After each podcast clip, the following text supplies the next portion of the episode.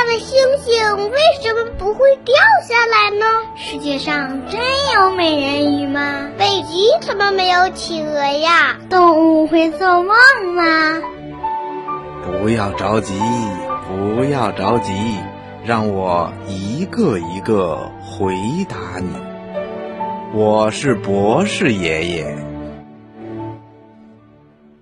为什么玻璃摔在地上就会碎呢？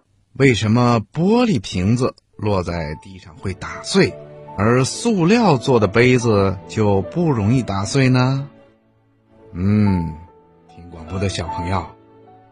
世界上的各种东西呀，都是用不同的材料组成的，它们里面的构造啊也不一样，性能呢也不相同，所以呀，有些东西落在地上会碎，比如玻璃啦、陶瓷啦等等，用这些材料制作成的东西呀，摔到地上就容易碎。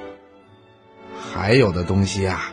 比如用塑料做的东西落到地上就不容易碎，这是为什么呢？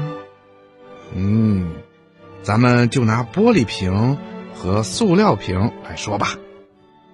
小朋友，你知道吗？普通的玻璃是用石英、石灰石等材料做成的，有些特殊的玻璃还要加入其他的东西。在原料里用的最多的东西就是石英。在制作玻璃的时候，工人叔叔啊，要先把原料磨成粉末，按一定的量混合在一块以后，再放到炉子里去加热，把它融化成水一样的玻璃液，再浇注到各种规模的模具里，然后啊，让玻璃液的温度。慢慢的降低，这样就做成了玻璃。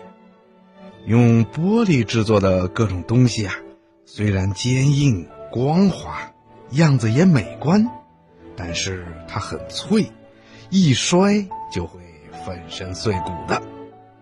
塑料啊就不一样了，它是一种石油化工产品，学名叫高分子聚合物。